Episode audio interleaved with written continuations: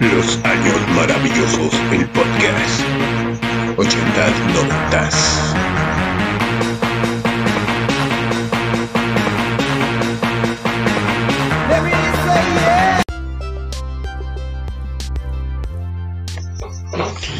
Pues qué tal, donde quieran que se encuentren, está con nosotros el señor Jerry. Hola. Y aquí su servidor, Leono Picapiedra.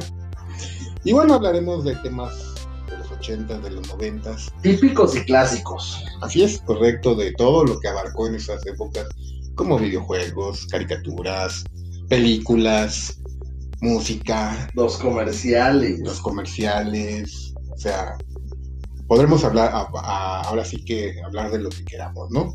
Y a ver, tú, este señor Jerry, cuéntame más o menos de qué, de qué época eres más, de los 80, de los 90, Yo soy de los noventas. de los 90, De los total. sí, sí, sí. ¿Te acuerdas algo de los 80 o no? ¿Te tocó algo? Porque he visto cosas, o sea, realmente me, me agrada mucho, me llama la atención mucho el tema sobre ese, sobre esos años, Ujú, pero pues sí, yo soy más, más de acá que para allá. Los 90, perfecto. Yo pues, nací en los 80, obviamente me tocó más la etapa de los 90, ¿no? Al tener yo ya en los 90 como 8 años, 9 años, me tocó el boom. Pero sí nací en los 80, entonces sí me tocaron caricaturas, por ejemplo, música, mu- mucha influencia que tengo yo de la música de los 80, sobre todo porque lo escuchaba desde mis padres, ¿no? Que ellos lo venían poniendo, y entonces pues era mi, mi escuela, digamos. Yo creo que todos tenemos eso, ¿no? De que escuchas las canciones de tus papás y se transmiten, te las sabes por ley. aunque no te gusten, porque a lo mejor en su momento no te gustaban. Entonces, Y ahorita ya lo escuchas y, Y te dices, esa ah, sí. buenísima, ¿no? Así como que ya se te hace un, hasta un clásico, pero bueno. Por ejemplo, ¿tú qué recuerdas de aquella música de los 90? ¿O qué es lo que tú escuchabas por aquellas épocas? De música de los noventas. Yo crecí con la música de Belinda del Zapito, por ejemplo. Del zapito, ok. La del Zapito, este, ¿qué otra estaba de moda en ese tiempo? La de Fey, la de mi media naranja, Medio naranja, sí. Ah, mira. la farsante de edad.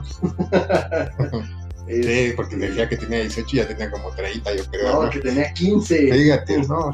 Estaba. Tenía 15 y ya estaba bien vieja la cabrona, pero bueno.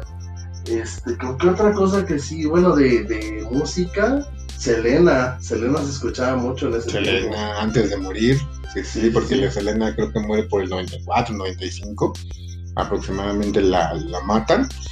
Entonces sí fue, pero fíjate que Selena, hablando de ese tema un poquito, este, como que llegó tarde. Bueno, nosotros que estamos como más en el centro del país, Selena se escuchaba desde años anteriores por allá en el norte. Eso no lo sabía. Pero aquí en México, o sea, yo la conocí cuando, ejemplo, con su canción, digamos, la, la más representativa como La Flor.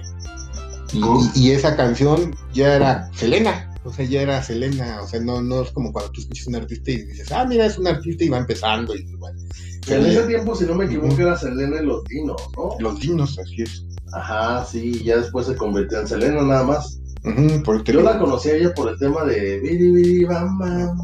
Ese sonaba en, en la carcacha también. Cacha, En sí, sí, todos sí. lados sonaba. Entonces, yo a Selena la escuché casi cuando la mataron. O sea, yo ahora sí que. Y, y fue cuando se volvió hasta más famosa. Por eso te llegó el boom. Ajá, por eso me llegó el boom, pero, pero ya yo viendo ahora que está moda la serie ahí en. Netflix, este, pues yo no, yo por ejemplo sé que Selena se escuchaba desde los 80 y era un boom en Estados Unidos y en Monterrey, por ejemplo, en, los países del norte, cuando aquí yo al finales de los 80, 90 se hizo más boom en México, bueno, en el centro del país, ¿no? Como Pues tal. es que realmente yo no me sé la historia bien de. Selena, porque no, no sé cómo está en la serie, pero en la película basada en ella se supone que el papá la puso a cantar desde niña en su restaurante. Así es correcto. Entonces, ya desde ahí ya, ya se daba a conocer con los vecinos. Sí, sí, sí, o sea, empezó de hecho cantando en bodas, en 15 años, en- o- o- y haciendo covers en inglés, o sea, ni siquiera era lo que ahora, porque Selena ni siquiera sabía hablar español, Lo que está complicado de ese tema es la hermana, ¿no? Sí, es su hermana la que era baterista. la que era baterista, es. Que le obligaron literalmente a que tú tienes que tocar la batería. O sea, no te queda de otra. Bueno, es que el papá era una persona, pues, de esas que Muy enérgica. muy enérgica. Al final él era músico. Él empieza con la música, el papá.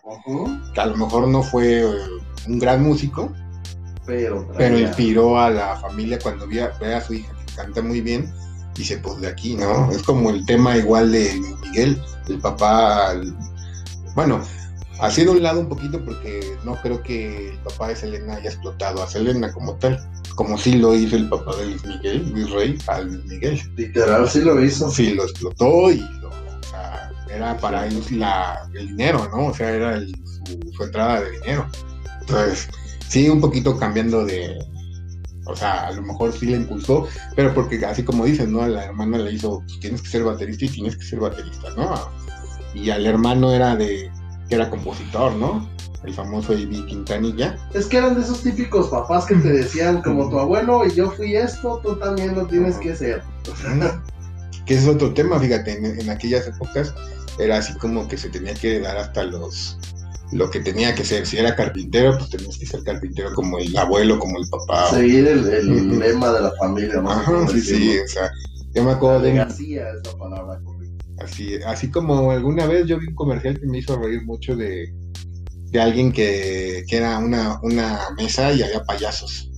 Y uno, y uno no quería ser payaso de ellos. Estabas así como, oye, pero tienes que seguir el legado de la familia que todos somos payasos, ¿no? Y así como, Me voy a ser abogado. Ajá, pero yo no quiero o sea, yo no quiero ser Se payaso. ¿no? las risas, sí, sí, es cierto. Sí, sí, sí. ¿Sabes de qué me acuerdo mucho de, eso, de, de esas épocas? Bueno, en este caso hablando de los noventas, de los... Yo creo que a lo mejor hacer de antes, de los cilindros, los, Los, famosos pepsilindros. los pepsilindros. Lo sacó mucho los pepsilindros y yo lo recuerdo en los 80. Sabritas llegó a sacar los suyos. Sabritas lo sacó en aquella época. No sé si tú llegaste a ver la caricatura de los Tiny Toons. Ajá, Los Tiny Toons, entonces haz de cuenta que Sabrita tu había una forma de can- can- canjear, porque se escuchaba mucho el canjeo, ¿no? Salían fichas o te salía algo y tú tenías que guardarlo y sumar puntos, digámoslo así, y con cierto dinero cambiabas hacia productos. Entonces, por ejemplo, había unos tipos, antes de, bueno, sí, los cilindros son de los 80, pero esos de Sabritas estaban muy padres, eran unos vasos que inclusive venían por, por días. Haz de cuenta, el lunes salía, no sé, este Baxter Bunny, ¿no? Que era de los. Tiny. El martes el, el DC, ¿no? El que era como el demonio de Tasmania, pero era el DC. Y así venían sí, por, por los cinco días de la semana. Ujú, es correcto. Y entonces te venía así, pero lo padre de esto es que si tú lo enfriabas, el vaso se convertía en un color diferente. Sí, O sea, de sí, cuenta, sí, el lunes era creo que azul, si no me equivoco, y el viernes era morado. Más o menos me acuerdo porque eran los que yo tenía. Y así había otro que era este rosa, había otro que era naranja, Pero en sí todo el mundo lo conocemos como pepsilindro, o sea, realmente sí. porque él los, los creó, los creó los pe- pepsilindros. Yo me acuerdo de los su nombre, o sea, pepsilindro. Así es. Sí, sí, porque yo me acuerdo, de hecho, de los primeros que yo me acuerdo es uno de, no sé si también te tocó escuchaste hablar de una película llamada Dick Tracy. Ah, sí, Dick, Dick Tracy. Entonces yo me acuerdo de los pepsilindros de Dick Tracy. Sí, de hecho, Entonces sí, salieron la sí, edición de. Dick Tracy. Yo estoy hablando de hace, uh, o sea, Sí, sí, sí, me acuerdo. por ahí de los perfectamente. 90 más o menos. Sí, porque también Sonic sacó los suyos, Son rectángulos. pero pues ellos te mandaban dulces adentro del cilindro y creo que un regalo sorpresa, algo Sí, así. habían juguetes. Eran maguito de colección. Sonic, de hecho. Ajá, y te salían así de esos tipos de colección. Sí, Eran sí, coleccionables, así de Sonrix. Creo que te salían, depende de la temporada, pero a veces de los Looney Tunes, había a veces Ujú. de, no sé, de Batman, o sea, había diferentes. ¿Sabes también que me llegó a tocar las loncheras, esas de, de, de fierro? Todavía me tocaron las loncheras no, de fierro. Yo sé que son viejísimas. Y eran horribles porque todo se te caía, porque eran, no sé si, si era, bueno, es que yo me acuerdo de una mochila y otra de la, de la lonchera, pero había una mochila que era así como de fierro, pero venía como, ¿cómo te diré? Como un tipo reja. O sea, se veía todo lo que traías dentro. No, no. O sea, era como un tipo portafolio, digámoslo así. Se cerraba, o tra- traías tus libros, tus cuadernos. Ah, ya. Y traía como, era como reja, o sea, tú veías los cuadernos del Dudley y se te iba a caer, Sí, como un traías tipo carrito de mercado de tianguis. Ándale, así Sí, yo decía, sí, no sí, manches, sí. ¿quién se le ocurrió hacer ese tipo de...? A lo mejor por agarrarse unos pesos, pero la verdad es que horrible esa. Yo me acuerdo que una- un vecino mío lo llevaba y todo se le abría, si le metían una manzana se le caía la manzana. o sea, Sí, sí, cierto, sí, cierto, sí, sí las llegué a ver, pero no, no me tocó tener una. Yo me acuerdo mucho de las loncheras de fierro, esas de que eran como que todas cromadas por dentro y de afuera traían dibujitos. Sí, es así. Y creo que adentro traían su vasito, ¿no? Era o sea, donde y podías poner tu Antes de eso cabía perfectamente tu frutzi o jugo, tu sándwich y una fruta. Nada más. Pero así había mamás que te los retacaban que el danonino, que el Yakult, Y luego ni se podía cerrar, ni se podía cerrar la lonchera y ya llegaba todo aplastado. todo aplastado. ¿Nunca te pasó en esa época que tenías que llevar dos este lonches? No, a mí no me tocó eso. Bueno, me tocó en la secundaria llevar mi lunch y otro porque, bueno, ahora sí que me tocó a mí estar en una escuela religiosa. Entonces, parte de la de lo que nos hacían hacer era que teníamos que donar para ciertas personas. Entonces teníamos que llevar nuestro lunch Ajá. y aparte dejar un lunch para donar a personas para ayudar a los pueblos, ¿no? Entonces así nos obligaban a llevar doble lunch para otras personas. Ah, ok. Ujú, Pero no así como de otra cosa, no, no sé cómo, cómo te haya tocado a ti. Pues es que realmente yo llevaba lonches porque lo que me mandaban no me, no me llenaba. Entonces, Ah, eso sí era de que, pues si me vas a poner un sándwich, mejor ponme dos. Digo, ahorita en la actualidad ya me gustan los sándwiches porque sí hubo un momento donde yo decía, sándwich, chinga tu madre". O sea, sándwich ya no. Sí, sí, Ya te dejan traumado con el sándwich y la torta durante todos los seis años de primaria. Sándwich y torta, sándwich y torta. O sea, no, ya no. Pues fíjate que yo era muy abusado en ese aspecto, porque yo siempre me mandaban mis sándwiches que yo los vendía. Ok. Y yo los vendía, pero me compraron unas papitas.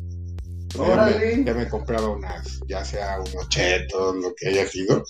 Pero eso era mi, así como, de hecho mi mamá luego me dice, ah, es que tú siempre desde niño fuiste negociante, Luis". o sea, porque tú agarrabas y pues ya me hartó el sándwich de ate, por ejemplo, porque mi mamá no sé por qué me ocurría darme ate con queso. Y ahí me metía ahora que. Fíjate que mi familia nunca fue de dinero, pero pues siempre procuró tratar de darme lo que necesitaba, ¿no? Y en ese tiempo todos ocupaban resistol blanco.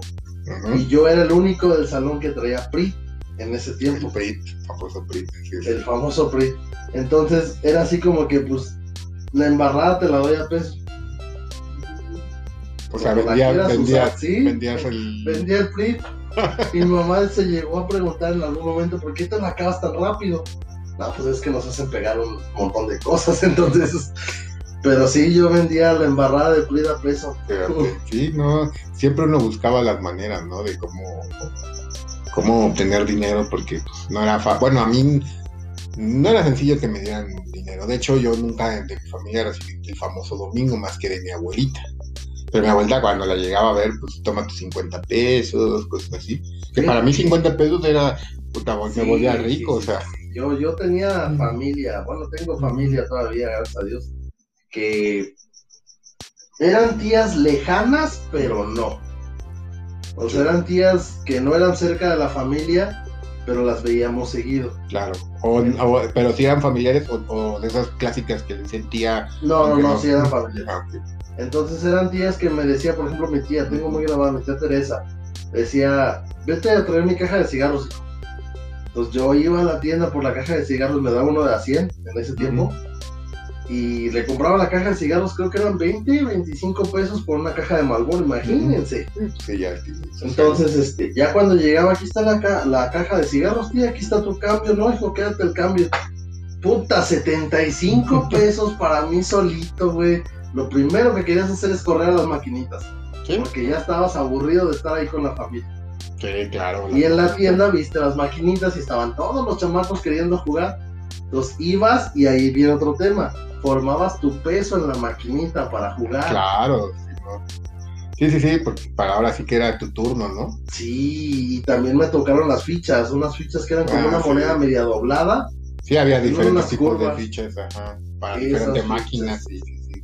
Fíjate, ahora recordando el tema de las maquinitas, yo me que por donde vivía, había así, ¿no? Las maquinitas, pero las cuidaba un viejito. Entonces de repente el viejito, tú llegabas y le cambiabas algunas fichas, pero luego el viejito se quedaba medio dormido. Entonces, si tú ya te la sabías a la maquinita, por atrás le abrías la una madera y le ponías los créditos. Y te ponías un montón de créditos y no manches, pues ahí me la pasaba yo creo que Yo soy un poco más de barrio en ese tema, porque yo ocupaba la del hilo con la moneda. Ah, ya. O el alambre con la moneda. O sea, de que metías la moneda con todo el alambre y la volvías a jalar y otra vez y así. Para dar tus créditos, no infinitos. Lógicamente, pues eran, como dices tú, lugares donde no se daban cuenta. Sí, claro. Pero pues si nos están escuchando, no lo hagan No, ya ni existe. ni lo vayan a hacer.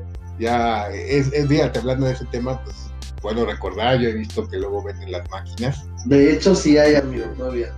pero yo, o sea, así que vayas, ¿Sí? más que de esos que se dedican, ¿no? Como el, ¿cómo se llama? Bueno, Ahorita ya es más actual. Por ejemplo, eh, hay un lugar en Plaza del Parque aquí en Querétaro que se llama Showtime.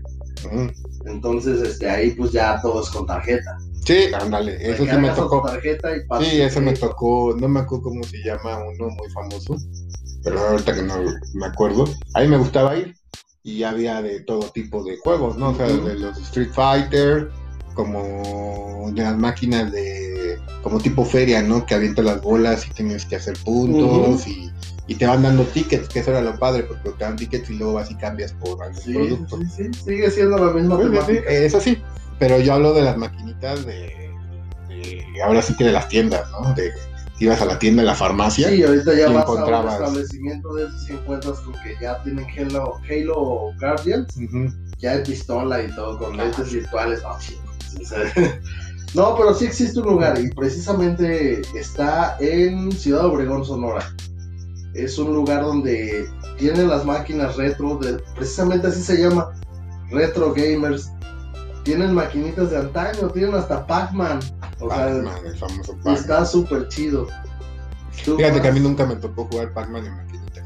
¿Cómo crees? Sí, no, o sea, yo llegué a jugar Pac-Man, pero ya en consola, no digamos en el Atari. Me tocó jugar Atari. Entonces en el Atari me la pasaba jugando el Pac-Man. ¿Sabes cuál es lo difícil de jugar Pac-Man en una máquina? Que le das el jalonzote a la palanca. Sí, claro. O sea, Sí. quieres decir, va para abajo y pinche jalonzote, y no es cierto, nada más es tantito, güey. Sí, y luego te ibas contra el fantasma y ya valía. Porque Sí. a lo mejor querías hacer esto como una L y ya habías valido. Sí, Sí. Tenías que tener mucha. Pues. ¿Cómo se le podría decir? Perspicacia. Sí, para, para manejar bien el. el- ahora sí. Sí. que la palanca, porque tantito le dabas y ya valía. sí, sí, sí. sí. Digo, no es lo mismo tener un control que lo puedes, se llama control, como controlar, que una palanca ya de. Sí, sí, sí, completamente de acuerdo. Sí, ¿y qué más recuerdas de los 90? Digo, aparte de eso, de, de los. los noventas. ¿O qué es lo que te gustó en esa época? Pues es que salieron muchas cosas en los noventas. A mí me tocaron los tazos. Los tazos, fíjate. Sí, los tazos. En ese tiempo, según yo, salieron primero de Tiny Toons, bueno, de los Looney Tunes, o de Tiny Toons, no recuerdo muy bien. Y después llegó la oleada de Pokémon, Así es, que correcto. fueron los más famosos de Pokémon. Sí, de hecho, sí empezó con los, los Looney Tunes, eran los primeros. De hecho, era, yo me recuerdo que era el tazo, super tazo y megatazo. Que, que era. Al principio no sé, Sí, yo sí. esos los conocí. Sí, con- esos son- a mí me ahora sí que me tocó el la, cuando se crearon los tazos. Y me acuerdo que tener un megatazo era como wow, porque haz de cuenta que venían como colores. El, normal era un sencillón y era el La tazo. imagen grabada literal. El, ya te tocaba el super tazo y me acuerdo creo que tenía un- Era como este aperlado, no Sí, sé. o sea, tenían diferentes ya, y el megatazo era wow, o sea, no manches, tienes un megatazo porque tienes mucha suerte, ¿no? Como que, sí, sí, y coleccionarlos, uh, era un, y salían en sabritas, eso sí me acuerdo, eran de sabritas. Y a ti no te tocó que en Sabritas te mandaban luego de repente de a tres, cuatro, hasta ocho tazos llegaron a mandar en una sola bolsita y está comprobado. Sí, sí, sí, a mí me, sí, pero también era suerte, o sea, era de eso que te tocaba, ah, no manches, te salieron tres, cuatro, cinco tazos, decías, no manches. es Y que- repetido, sin. Sí, Eso sí, luego andabas cambiando con los cuates, porque pues ya, sí, te cambio sí, este. ¿no? Y pero imagínate, yo me acuerdo que llegué a cambiar por un mega, o sea, una de, de megatazo, que no, que me faltaba, tuve que dar como 30 tazos. por si eso. no mal recuerdo, sí, exactamente se, se llevaban a, a- cabo los cambios. El más raro, si no mal recuerdo, de los Looney Tunes, de los megatazos, era el del zorro, el del zorrito negro, ¿cómo se llama? Ah, Pepe Le Pú, Pepe Le Pew. así era de los difíciles. Era de los más difíciles de encontrar, entonces era de que te cambio este por 100 tazos, o sea, Sí, sí, sí. y No, no, y- lejos si lo cambiaste, porque ahorita ya vale una lana ese tazo. Sí, a mí me tocó inclusive que en los tianguis había personas que, que hacían los cambios, o sea, tenían ahí sus carpetas y tú ibas y les cambiabas, le decías, o te lo vendían o, o lo podías cambiar y decías, este, no sé, quiero ese tazo, sí, ¿cuánto? Tanto, ¿no? No, pues no, te doy tazos, órale, pues dame 30 tazos, ¿no? Y de estos. Y no de los comunes, ¿eh? O sea, tenías A que mí también me tocó esa época de los tazos, pero con Pokémon. Fue lo mismo que Sí, sí, los sí. Looney Tunes, pero con Pokémon. Ahí el tazo rey de los normales que salieron era Mewtwo, no era Mew, era Mewtwo. Entonces, conseguir ese tazo era de que no mames, el popular de la colonia, o sea, Sí, sí. cosas así. Luego sacaron tazos este, de fierro. Sí, unos, sí, sí. Unos sí. tazos un poco más ondulados. Sí, sí, me acuerdo también. Pero con eso no, no tuvieron tanto éxito, ¿no? Eh, sí, porque pues todo el mundo el que tenía tazo de fierro sabías que te iba a chingar jugando. Ah, fíjate, y luego, ahora sí que te tocó los juegos. Porque a mí no me tocó, o sea, a mí era más coleccionar. Ah, ya. Y ya después, sí, ya me tocó ver cómo jugaban, o sea, que tenías que aventar y voltear los tazos, ¿no? Que esa era la finalidad. Pero eso se fue inventando. Porque, Exacto. Ajá. Sí, sí, sí. Sí, sí, sí, eso sí Y luego recuerdo. sacaron los megatazos de Pokémon, que también eran unos tazotes normales, Ajá. y también sacaron unos que eran de fierro, de ese Sí, mismo sí, tamaño megatazos. Entonces era muy cagado cómo querías jugar tú con tu tazo de fierro grandototote que decían, no, pues este, tírale y los que voltees te los quedas. Sí, sí, sí. Y ahí ibas de chingón, y dabas el putazo y no volteabas ninguno y decías, ¿en serio? Pero eso, eso viene de un juego anterior, no sé si tú llegaste a jugar con las estampas. O sea, tú tenías álbumes y no sé, el álbum de, de Messenger Z. O sea, había de diferentes, ¿no? Que tú ibas y comprabas tus, tus sobrecitos y te salían ciertas cartas, igual, coleccionables. Entonces, haz de cuenta que ya cuando tú tenías varias cartas o tarjetitas, jugabas a eso, las ponías y las tenías que voltear. Y, y de hecho con las manos. Y eso, o sea, haz de cuenta que se hacían las manos así o algo, de tal forma que saliera aire y voltearas las tarjetas. Entonces, este. Eso es lo que recuerdo de los álbumes. de- y entonces, pues era padre, pero de ahí vienen lo- los juegos del tazo. O sea, se convirtió que en vez de estampitas, pues fueran tazos. Tazos. Sí, claro. Así es, correcto.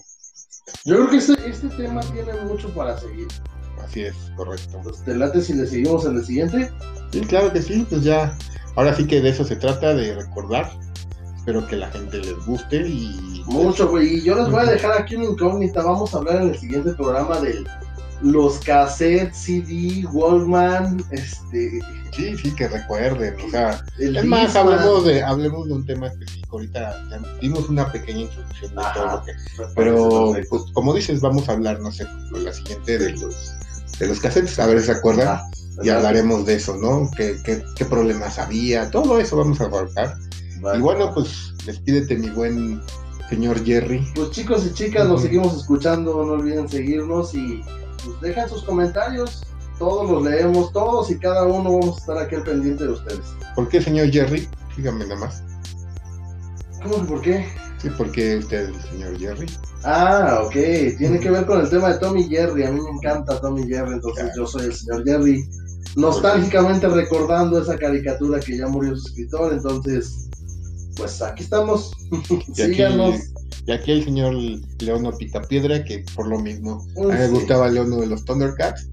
Y pues Pedro Picapiedra, que bueno, los Picapiedra en sí como la caricatura, pues a pesar de no ser una caricatura ochentera, noventera, sino más vieja, De hecho, entonces, pero para mí el boom fue más en los ochentas y noventas de los Picapiedra. correcto.